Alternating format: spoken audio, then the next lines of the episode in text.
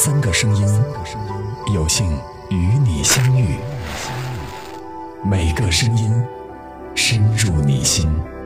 今晚陪伴您的是安东尼。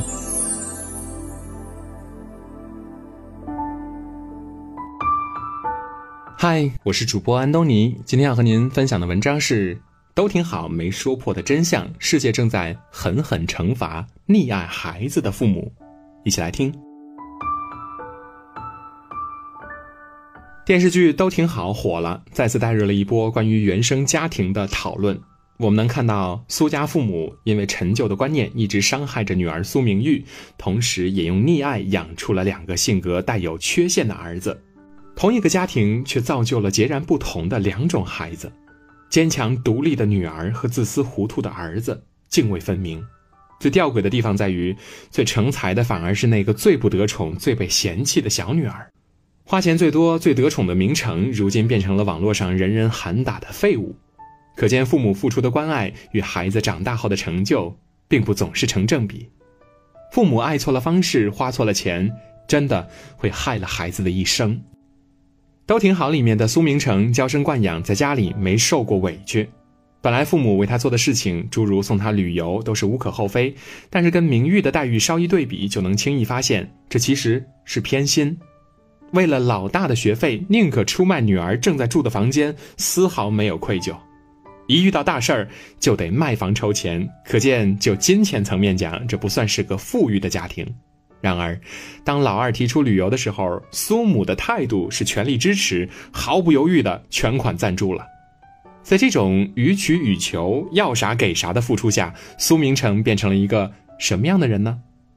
他就像我们生活里常见的那种被惯坏了的熊孩子，任性而暴躁。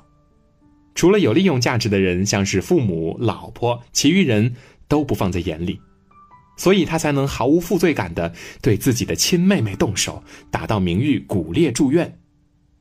在苏明成的心里，自始至终都只装着自己一个人，既不懂得爱，也不懂得如何与人平等的相处。说到底，正是因为苏母无底线的溺爱，让他失去了形成正确三观的机会，变成了别人眼中的窝囊废、妈宝男。看似刚强骄傲，其实只是个不堪一击的纸老虎，除了窝里横，没有别的本事。看看《都挺好》里面苏明成坐牢的桥段，就知道熊孩子野蛮生长的下场是什么。惯子如杀子，世界是很残忍的。不会对任何一个孩子心慈手软，你不跟孩子讲的道理，法律会跟他讲；你教不会孩子的规则，社会就替你去教。至于学费代价是什么，真的要看他的造化好坏了。不同于苏明成依赖父母的幼稚，老大苏明哲陷入的则是父母的捧杀。苏家父母以留学的他为骄傲，还四处与人炫耀。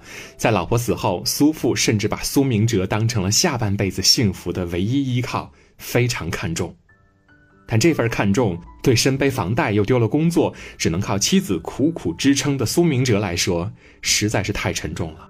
死要面子的他，在缺钱的情况下，硬要把刁钻的苏父接到遥远的美国一起生活。遭到阻止之后呢，又非得给苏父买大房子住，弄得妻子心凉，也闹得全家鸡飞狗跳。这已经不仅仅是虚荣心作祟，而是长期失败教育埋下的种子终于开始发芽，显示威力了。苏明哲已经变成了一个不能承受任何失败指责的人了。在其他被裁员的朋友们，哪怕做服务员、送外卖，也要养家糊口、拼命赚钱的时候，他是唯一一个沉溺在往日辉煌中自我欺骗的人。他也是被娇惯长大的，甚至因为成绩好，受到了家族内更多的鼓励。在家里，他就是优秀闪耀的大哥，随意指挥着弟妹。可实际上，在被裁员的那一刻，他就被迫褪去了所有光环，泯然众人。被溺爱长大的孩子，终于变成了无法承受挫折的成年人。正如教育家卢梭所说：“你知道运用什么方法一定可以使你的孩子成为不幸的人吗？这个方法就是对他百依百顺。慈母多败儿，就是如此。”从苏家的遭遇中，我们能很清晰的看到，几乎所有剧烈冲突的导火索都是因为金钱。整个家庭的悲剧源头就是苏母对于家中财政的变态掌控。苏父是一个连藏私房钱被发现都要下跪求饶的懦弱男人，苏母在花钱上又是一个全凭好恶、没有合理规划的人，死守着家底儿，用手里的金钱操控着全家老小。她掌握工资，压抑着丈夫。喜欢两个儿子就豁出去了，泼水一样的花钱；讨厌女儿就死死咬住钱包，分内的钱都不想出，更别提额外在女儿身上的投资了。他用金钱去完成溺爱，顺利毁掉了两个儿子。老大苏明哲在花钱上没有任何计划，打肿脸充胖子，非要去做许多经济能力之外的事情，遇到挫折只会死撑。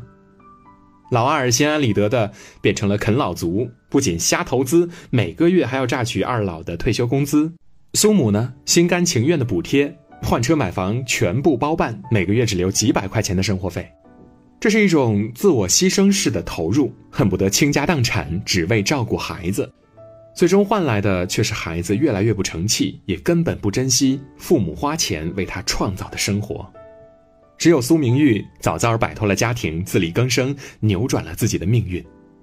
当苏父手里有钱之后呢，也掉进了金钱的怪圈不仅沉迷买彩票，还急功近利的参加理财，最终被骗了六万多元，气得想跳楼。而最后把他劝下来的，恰恰是全家五口中唯一一个逃脱家庭、实现财务自由的苏明玉。苏家三个男人或许有挣钱的能力，却完全没有正确花钱的觉悟。都被金钱所束缚，疲于奔命。相反，苏明玉花钱的方式才最正确。钱是用来解决问题，而不是用来产生问题的。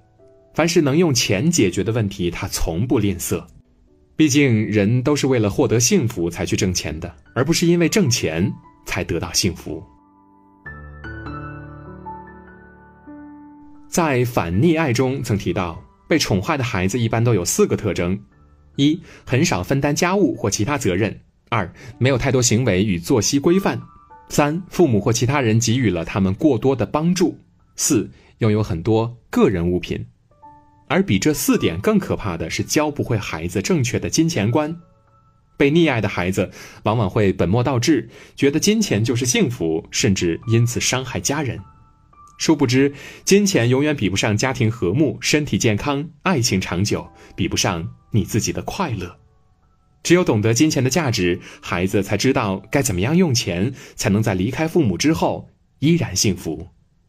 就像在这本书的结尾，作者写道：“我们不知道女儿长大后会成为舞蹈家还是银行家，没有办法控制她以后能赚多少钱。”但是我们可以借用诚实面对现在的用钱方式来影响他，不管未来他拥有什么，他都应该知道如何存钱，也应该知道如何与何时要舍得花钱，更应该学会不受金钱和其他想影响他的人摆布。我们教育子女的时间不会太长，时机稍纵即逝。真正的疼爱不是宠溺，是手放开。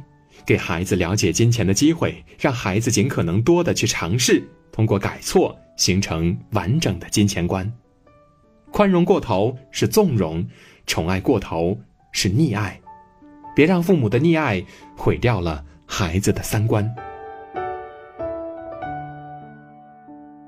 今天的文章到这儿就结束了，我是主播安东尼。如果你喜欢今天的内容，欢迎在文章底部给我们点击一个再看。也欢迎把这篇文章转发到您的朋友圈去，让更多的人看到。感谢各位，我们明天见。